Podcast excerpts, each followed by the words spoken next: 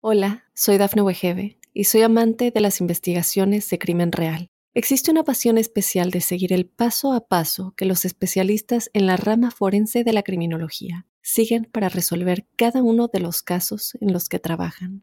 Si tú, como yo, eres una de las personas que encuentran fascinante escuchar este tipo de investigaciones, te invito a escuchar el podcast Trazos Criminales con la experta en perfilación criminal, Laura Quiñones Orquiza, en tu plataforma de audio favorita. Óyenos audio.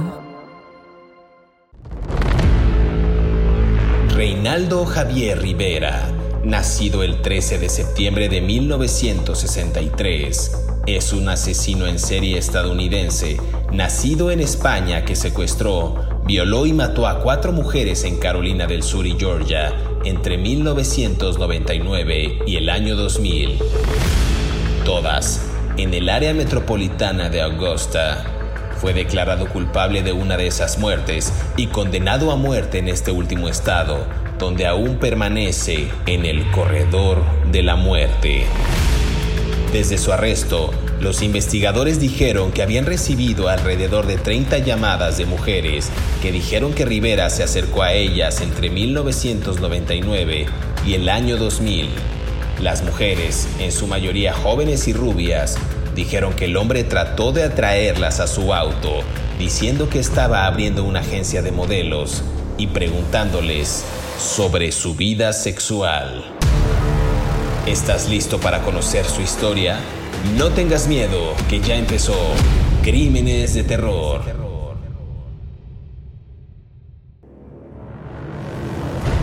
Bienvenidos a Crímenes de Terror. Si aún no te has suscrito al podcast, oprime el botón de seguir en la plataforma en la que nos estés escuchando, ya sea en Spotify, iHeartRadio, Amazon Music o Apple Podcast. Así podrás recibir cada sábado la notificación de un nuevo episodio de Crímenes de Terror. En esta ocasión en el podcast vamos a conversar acerca de Reinaldo Javier Rivera, un asesino en serie estadounidense nacido en España, que secuestró, violó y mató a cuatro mujeres en Carolina del Sur y en Georgia entre 1999 y el año 2000, todas en el área metropolitana de Augusta, en Georgia. Este sujeto fue declarado culpable de una de esas muertes y condenado a muerte en este último estado donde aún permanece en el corredor de la muerte. Vamos a hablar de esto, está muy interesante y justo para entrar en detalle y pues conversar acerca de estos crímenes, de estos asesinos en serie, quiero darle la más cordial bienvenida al excelentísimo señor David Dorantes, quien semana a semana nos brinda detalles puntuales de estos episodios. ¿Cómo estás, David? ¿Qué tal te va? Buen día, buena noche, buena tarde. ¿Qué tal? ¿Cómo le va? Este, bien, aquí estamos, joven, ¿verdad? Mm, vamos a tratar de hacer el podcast lo más rápido que puedan, porque pues el señor, ¿verdad? Tiene muchas cosas que hacer y nosotros está, dependemos de su tiempo, ¿verdad? Pero en fin, Dependemos del tiempo de Dios. Los tiempos de Dios son perfectos, amigo. Eh, eso decía mi abuelita.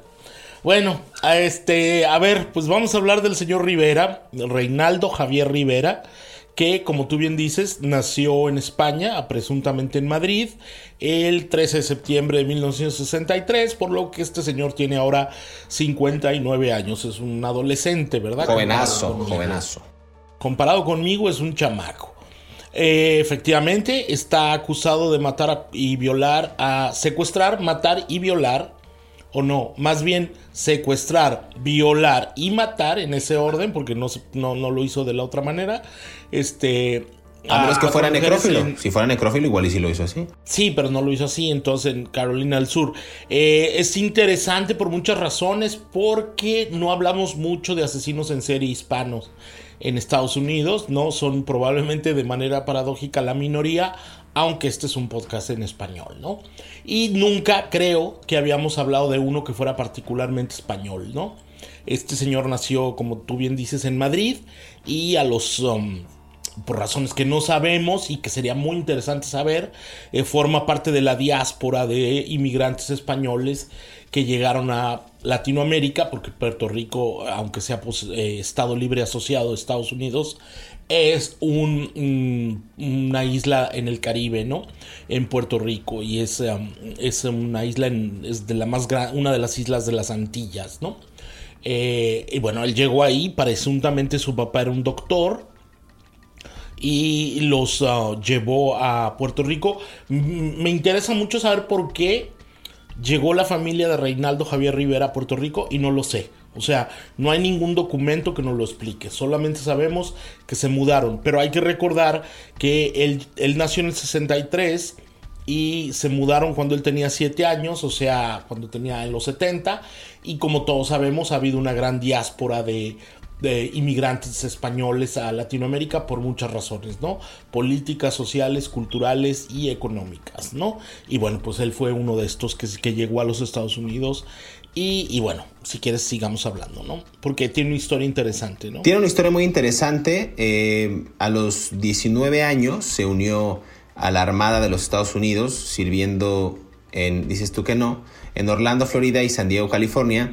Y como adulto, esto estamos hablando entre diciembre de 1986 y marzo de 1991, año en el que yo nací, que no tiene importancia, Rivera trabajó para el Estado Mayor conjunto en Washington, D.C. y también dicen que asistió a la Universidad de Carolina del Sur, donde él obtuvo una licenciatura en administración de, dice aquí, administración de oficinas. No sé si eso tenga algo que ver o estamos hablando de administración de empresas. Anteriormente había residido en Graniteville, en Colombia, y en Fayetteville, en Carolina del Norte, antes de establecerse en esta ciudad, en Augusta, en este, me parece que es un condado, eh, en Georgia. Esto es, digamos, como parte del pasaje, insisto, y también voy a contribuir a tu duda, a tu duda razonable de no sabemos por qué viajó de Madrid a Puerto Rico, quizás en algún tema político, que no sé si en esos años eh, como exiliado o la familia era perseguida, no lo sé, pero creo que está interesante ver esta parte de su vida. Eh, vamos, vamos caminando pues en esta, en esta historia, David. Sí, a ver, a mí lo primero que me llama muchísimo la atención es que él eh, entra a la Marina de los Estados Unidos, a las Fuerzas Armadas, mm, la, ¿cómo le dijiste tú? La Armada. Eh, y estuvo estacionado, como se dice en la jerga militar, en la base en Orlando, que es una gran base de los barcos de, la, guerra de los Estados Unidos donde hay portaaviones y luego está, estuvo en otra que también es muy grande que es la de San Diego, ¿no? Eh, a mí me llama muchísimo la atención un detalle que tú mencionaste y que revela mucho de su inteligencia y de su capacidad militar. Él estuvo en el staff, en el equipo del Estado Mayor Conjunto de la Marina, o sea, estacionado en Washington, D.C., Distrito de Columbia. No es un rango menor. O sea, hay que ser un militar con una gran preparación y con una gran capacidad y con un gran reconocimiento de tus jefes para poder estar ahí. No es como que sí, tráiganse al gordito de David para que se venga aquí a, sacar fotocopias, ¿no? Porque estás con un constante acceso a información clasificada, estás con, en juntas que tienen que ver con, con cuestiones de seguridad nacional de los Estados Unidos. Esto me lleva a pensar que no era un tipo tonto, pues, ¿no? Si sus jefes lo consideraron para llevarlo a este punto, al, Estado Mayor mm, mm, de, las, de la Marina, pues no era un tipo bastante articulado, ¿no? Emocional, mentalmente y militarmente. Tenía muy bien amueblada la cabeza. Luego, él se se mete a la Universidad de South Carolina, en donde saca un, como tú bien dices, un título en administración de empresas, básicamente es lo que sería, y se casa con una señora que se llama Tammy Bonnet y con la que tuvo dos hijos, ¿no? Y mm, en 1998, después de que se, se retira de, las Fuerzas Armadas, funda una familia y entra a trabajar de la cosa más extraña que te me puedo imaginar ¿no? Inspector de llantas de la Firestone, ¿no? O sea, en Aiken. No tengo la menor idea cómo alguien con un background militar de alto nivel, de alto rango, escoge trabajar como inspector de llantas para la Firestone, ¿no?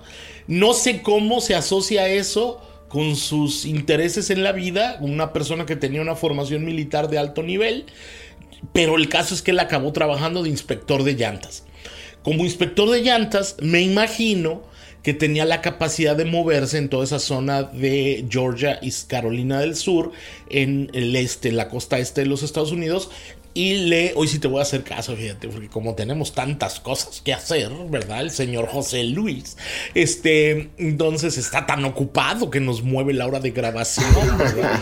Este, entonces él tenía la capacidad de este señor Rivera de moverse, de mudarse, de, no, no mudarse, sino de ir de un lugar para otro sin despertar ningún tipo de sospechas en su carro, porque pues era un supervisor de llantas, ¿no? Entonces me imagino que tendría que ir de una, yo hice un Google un poco para saber, busqué en Google y pregunté a personas, los inspectores de llantas van de tienda en tienda viendo la mercancía y viendo cuántas se han vendido y todo eso, ¿no? Entonces me imagino que era un rango alto de administración dentro de la Firestone en esa zona. Y ya, acabé. Fíjate que estaba viendo ahorita, una, ahorita que mencionaste el nombre de Reinaldo Rivera, estamos hablando de él en este podcast.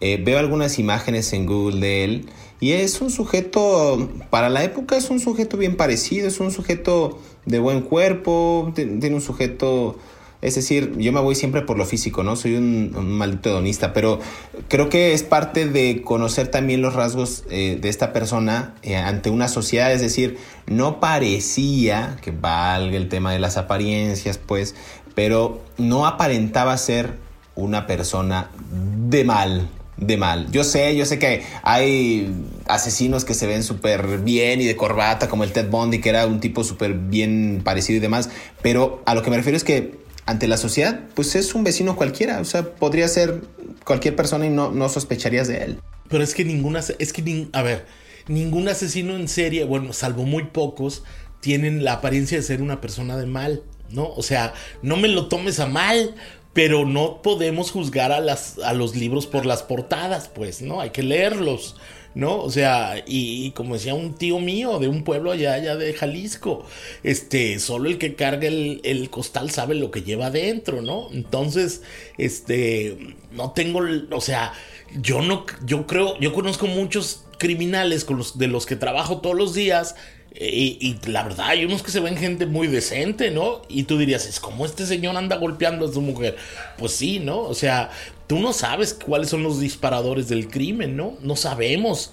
No sabemos por qué este señor se puso a violar gente, ¿no? Cuando tenía toda una vida como con una preparación militar, ¿no? De honor, ¿no? Estudió en la universidad, o sea, se casó, tenía dos hijos y de repente, ¿sabes?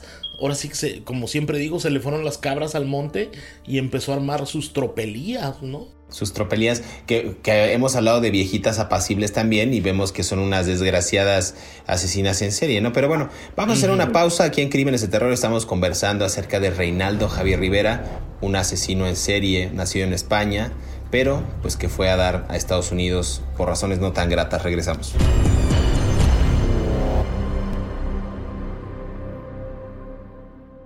Hola, soy Dafne Wegebe y soy amante de las investigaciones de crimen real. Existe una pasión especial de seguir el paso a paso que los especialistas en la rama forense de la criminología siguen para resolver cada uno de los casos en los que trabajan. Si tú, como yo, eres una de las personas que encuentran fascinante escuchar este tipo de investigaciones, te invito a escuchar el podcast Trazos Criminales con la experta en perfilación criminal, Laura Quiñones Orquiza en tu plataforma de audio favorita. Después de casi ocho horas de deliberaciones sobre su sentencia, un jurado del Tribunal Superior del Condado de Richmond determinó que el señor Rivera debería morir por el brutal asesinato del sargento del ejército, Marnie Glista. Inmediatamente después de que se les preguntó a los 12 miembros del jurado si ese era su veredicto individual y respondieron que sí, el juez Albert M. Pickett impuso oficialmente la pena de muerte y fijó la fecha de ejecución del señor Rivera entre el 3 y el 9 de marzo del año 2004. Una apelación a la Corte Suprema de Georgia es automática, dada una última oportunidad de hacer una declaración antes de que el juez Piquet impusiera la sentencia. El señor Rivera, quien había pronunciado largos discursos repetidamente y durante el juicio de tres semanas, hizo una breve declaración. Lo lamento fue lo que dijo. Para las familias del sargento Glesta y las otras tres mujeres que Rivera confesó haber matado, el veredicto de esa noche fue una liberación emocional. Esto habría ocurrido en enero del año 2004. Sigue escuchando la historia de Reinaldo Javier Rivera aquí en Crímenes de Terror.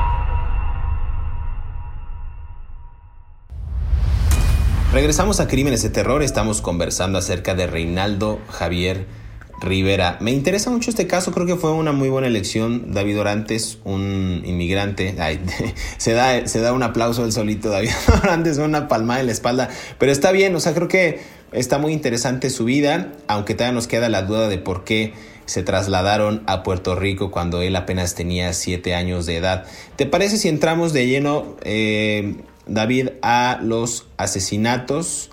El primero de ellos, el 17 de julio de 1999, Melissa Faye Dinges, según yo, si mi pronunciación no está mal, de 17 años, de Graniteville, en Carolina del Sur, desapareció sin dejar rastro, insisto, 1999, antes de la entrada del nuevo milenio. En las búsquedas posteriores, los agentes de la oficina del alguacil del condado de Aiken informaron pues, que una niña, eh, que coincidía con la descripción de, de, de, de fue vista en dos ocasiones, acompañada por un hombre blanco mayor con cabello oscuro. Entró en un vehículo marrón de modelo antiguo eh, y en el segundo en uno rojo brillante, dice aquí las autoridades de cuatro puertas. Y el 13 de octubre del año 2000, o sea, prácticamente un año después, sus restos fueron encontrados en el bosque cerca de la Interestatal 20, cerca de Harlem, en Georgia, y esto es 7 millas al este del río Savannah, después de que Rivera pues, diera instrucciones a la policía sobre el lugar del entierro, o sea, sobre cuando él, perdón, confesó pues, que la había la había asesinado. Pero a ver, aquí en este primer caso, ¿qué sabemos de la chica Melissa? ¿Cómo fue asesinada David Orantes? Pues mira, lo único que sabemos, y aquí es donde tiene que ver un poco lo que decías tú hace un momento, ya sé, me van a regañar, este, era un hombre de, que daba confianza, ¿no?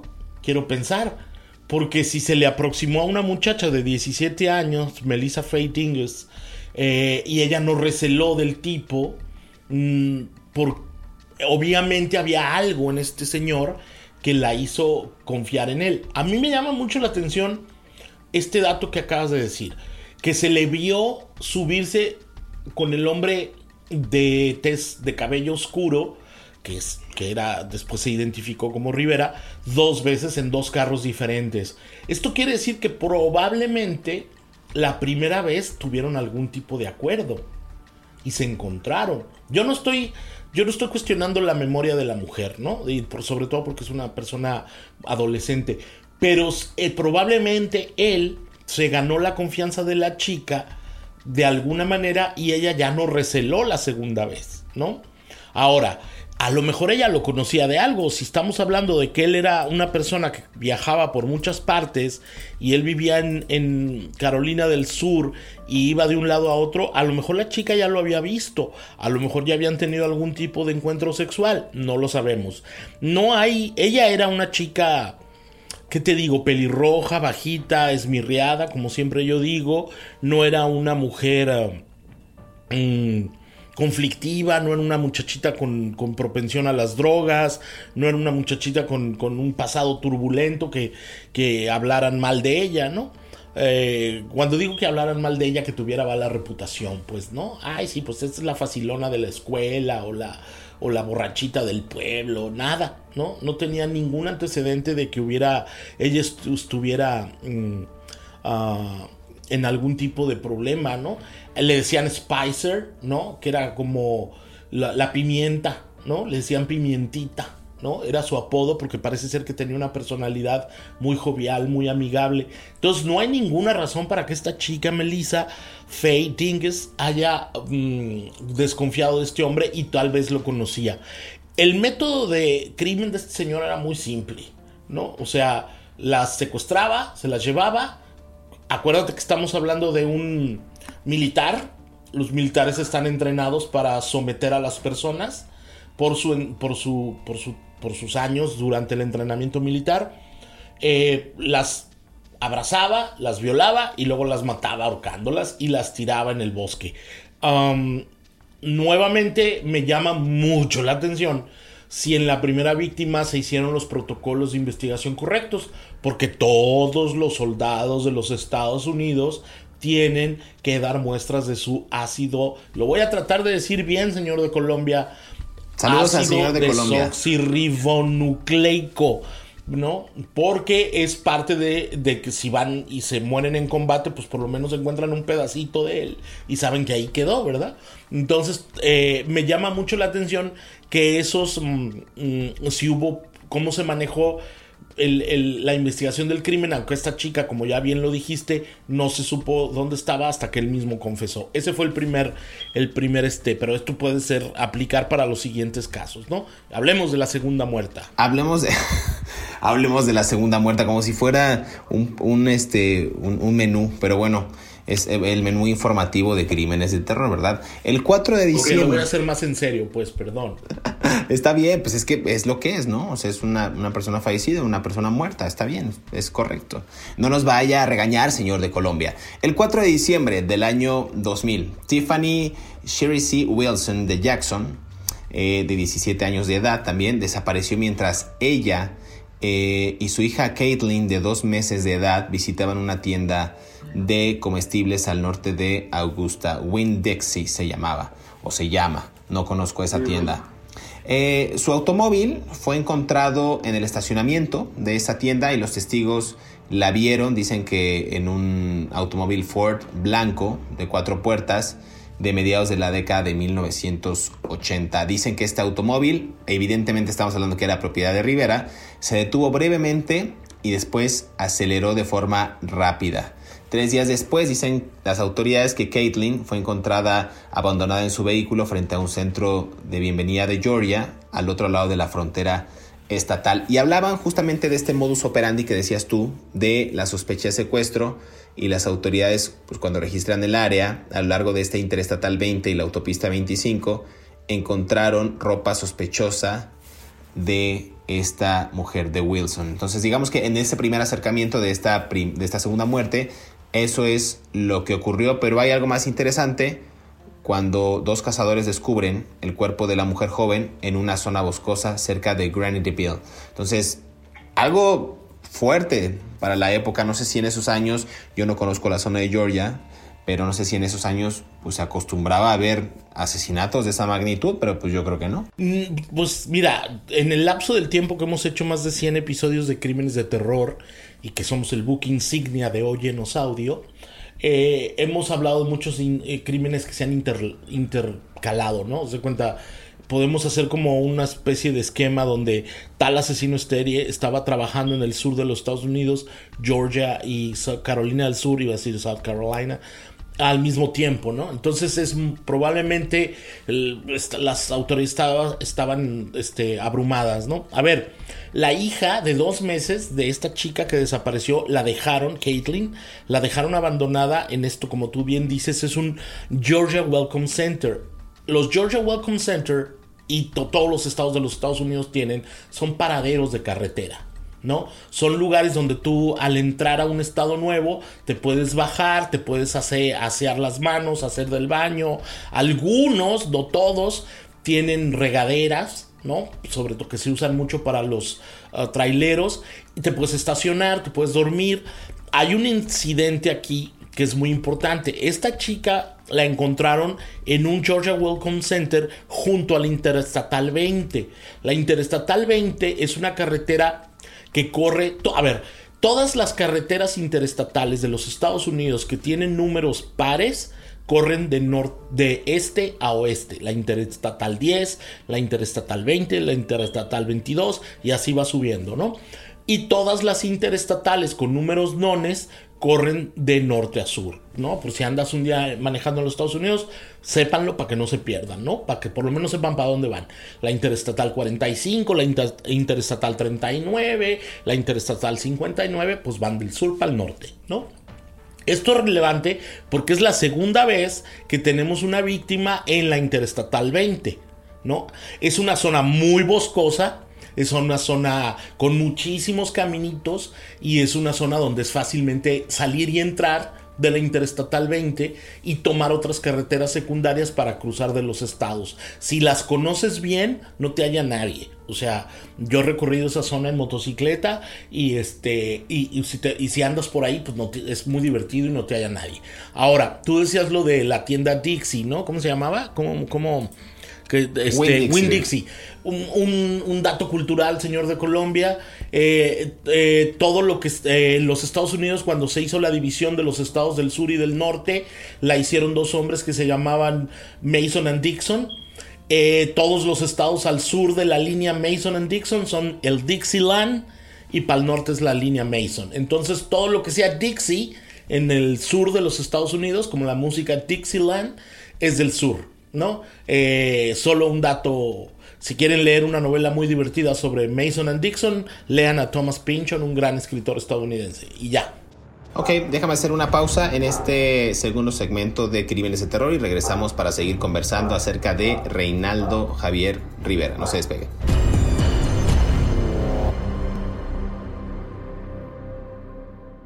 Hola, soy Dafne Wegebe y soy amante de las investigaciones de crimen real. Existe una pasión especial de seguir el paso a paso que los especialistas en la rama forense de la criminología siguen para resolver cada uno de los casos en los que trabajan. Si tú, como yo, eres una de las personas que encuentran fascinante escuchar este tipo de investigaciones, te invito a escuchar el podcast Trazos Criminales con la experta en perfilación criminal, Laura Quiñones Orquiza, en tu plataforma de audio favorita. Acusado de los asesinatos de Wilson, Boswell y Glista y el intento de asesinato de Barton, Rivera finalmente fue condenado únicamente por el asesinato de Glista y agredir a Barton. Al final de su juicio, se citó a Reinaldo Rivera diciendo al jurado que padecía una enfermedad mental y que los médicos deberían estudiar su dolencia para encontrar una cura. Además, dijo que todavía fantaseaba con matar a sus víctimas advirtiendo que lo volvería a hacer si lo liberaban, y pidieron la pena de muerte contra él. Fue sentenciado a muerte por matar a Glista y permanece en el corredor de Georgia en la prisión estatal de clasificación y diagnóstico de Georgia, en la demarcación de Jackson. Sigue escuchando la historia de Reinaldo Rivera aquí en Crímenes de Terror.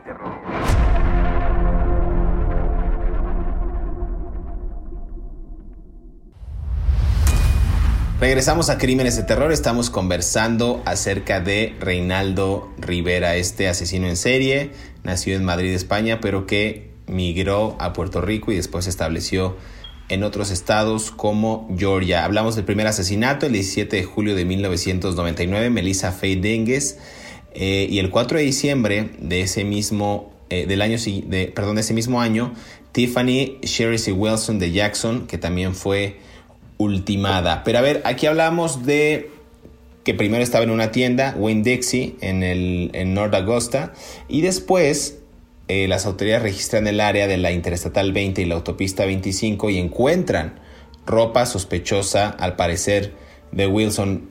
26 eh, días después, o sea, del 4 de diciembre a el 30 de diciembre, dos cazadores descubren el cuerpo de una mujer joven en una zona boscosa cerca de Graniteville eh, y descubren que la mujer difunta pues es identificada de manera positiva como Wilson a través de sus huellas dactilares. Y aquí, según los forenses, dicen que le ataron las manos a la espalda, la violaron y posteriormente le dieron una puñalada mortal en la espalda. Todo, todo esto mientras su hija, estamos hablando de la hija de Tiffany Sherry Wilson, estaba dentro del automóvil. Al parecer a la menor no le hizo absolutamente nada y recordemos que Rivera era un militar de alto rango, corpulento, que está entrenado para pues tener tácticas de combate y de control de enemigos y pues ejecutó esas maniobras a sus víctimas, en específico a esta mujer que la ató, la sometió, la violó y la mató. Entonces, ese es el segundo asesinato de este sujeto en crímenes de terror. Así es. Eh, luego, a ver, aquí hay un dato que a mí me llama la atención. Estaba con la bebé de la víctima, de la chica Wilson, y luego cuatro días después la llevó al Welcome Center de Georgia. ¿Dónde estuvo esa bebé todo ese tiempo? ¿Quién se la cuidó? ¿Cómo se lo justificó a su esposa? ¿Cómo comió esa bebé? ¿Dónde durmió? O sea, bueno, son una serie de detalles que, están ahí en el historial del crimen y que no los vamos a saber nunca, ¿no? Porque solamente lo sabe él. Y luego hubo otra chica, pero esta fue en Augusta, Georgia, que todo es ahí mismo en la zona, ¿eh? Es esta zona de, las, yo ya les había hablado, estas montañas de las Smoky Mountains que son tan bonitas, ¿no? Eh, hubo otra chica que se llamaba Tavita Lee Bosell Bosdell, perdón, en Augusta, en Augusta, Georgia, que desapareció luego de que su familia la llevó a un trabajo. La llevaron, ella iba a solicitar un trabajo de, medio tiempo, de estos que, nada más trabajas 8 horas, digo, 20 um, horas a la semana. Ella fue a solicitar ese trabajo y la dejaron ahí. Y luego supuestamente la chica se iba a ir sola a buscar otro trabajo, ¿no? Donde tendría que hacer la solicitud. Y eh, alguien presuntamente la vieron subirse al auto de otra persona, ¿no? Pero no está confirmado. Y de muchos en octubre, en octubre de, de en octubre del 16 de, ay Dios, qué raro, qué raro estuvo. Hasta el año siguiente encontraron sus, sus restos en un bosque y también igual la habían eh, violado, la habían ahorcado, la habían apuñalado la habían violado en vida, ¿no? Y nuevamente mm, fue cuando sucedió ese crimen y luego fue otro crimen en septiembre 5 del siguiente año, en, del 2000, perdón, cuando este cuate Rivera eh, atacó, y aquí es muy interesante porque él ataca a una muchacha en Fort Gordon, ataca a una muchacha en Fort Gordon, no me acuerdo dónde está, fíjate, no me acuerdo si es, ah, es un campo militar, Fort Gordon, lo cual me parece una, eh, es el, eh, un, caso muy, muy fuerte porque él se atrevió a atacar a otra soldado igual que él.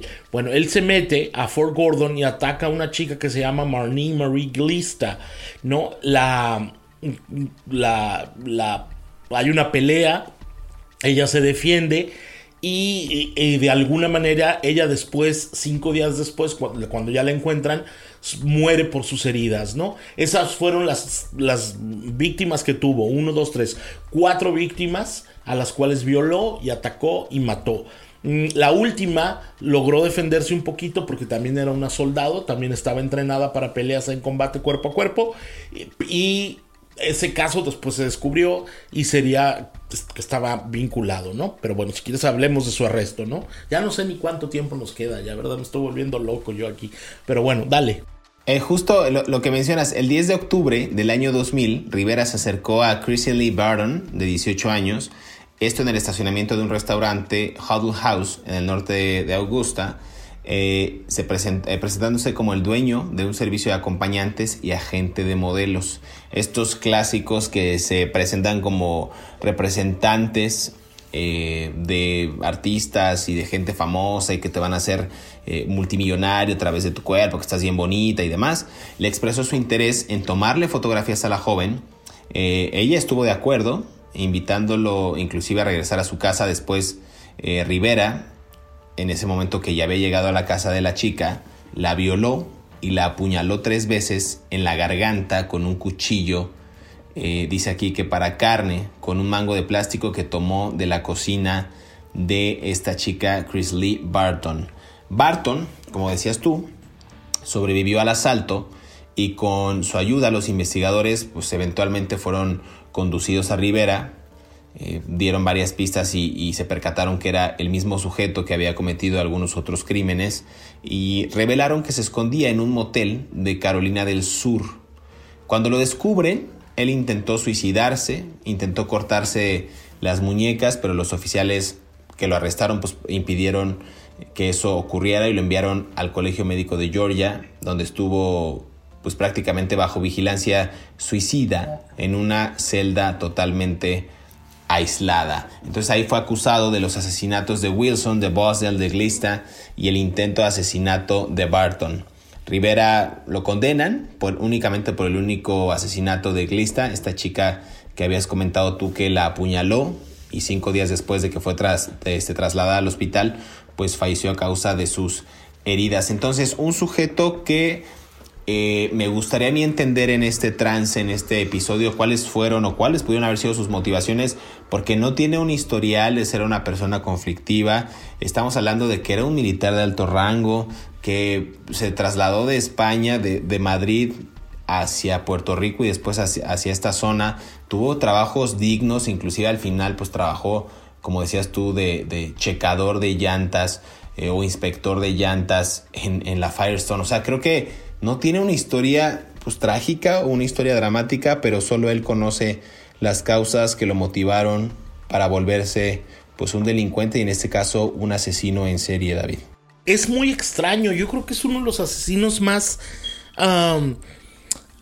desconcertantes porque no hay, como tú bien dices, no hay maltrato que sepamos, no hay maltrato infantil, no hay, no sabemos, o sea, simplemente un switch se le desconchinfló a mitad del cerebro y empezó a violar muchachas jovencitas mm, cuando ya era un hombre casado y con dos hijos, ¿no? O sea, yo puedo entender que tengas fantasías sexuales porque tu vida sexual con tu pareja es monótona y lo que tú quieras.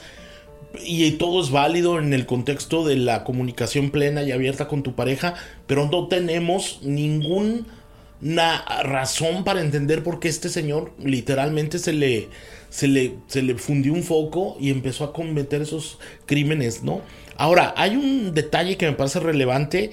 Eh, él eh, en el 2016 metió una solicitud por, por medio de su familia, lo cual me parece todavía más relevante, de su esposa y de, y de otros miembros de su familia, donde ellos reclaman de que él es en realidad inocente de por lo menos dos de los crímenes que le achacan y que él los confesó mm, falsamente porque estaba en estado de, conmoción y que no y que fue coercionado por las autoridades, ¿no?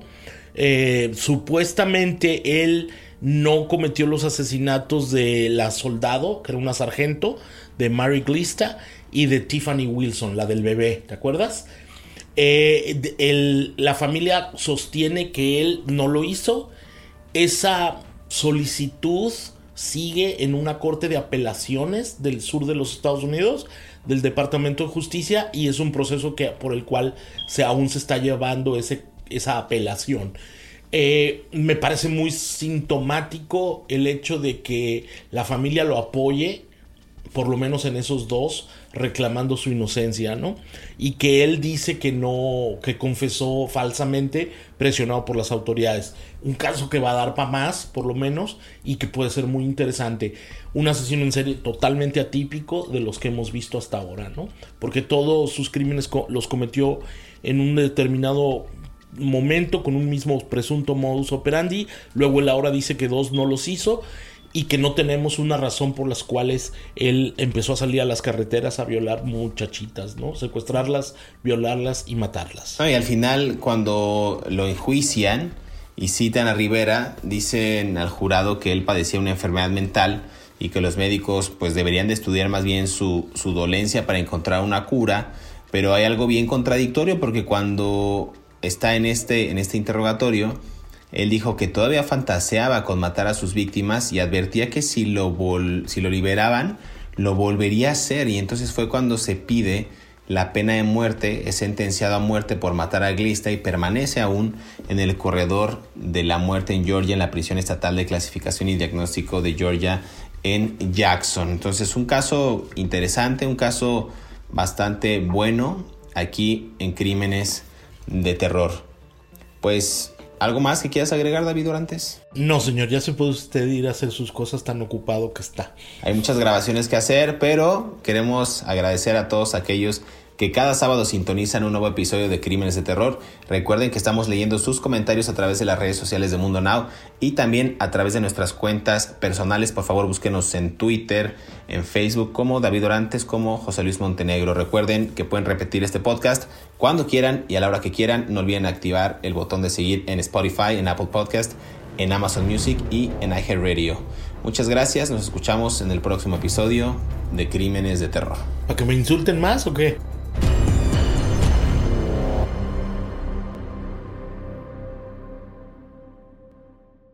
Hola, soy Dafne Wegebe y soy amante de las investigaciones de crimen real. Existe una pasión especial de seguir el paso a paso que los especialistas en la rama forense de la criminología siguen para resolver cada uno de los casos en los que trabajan.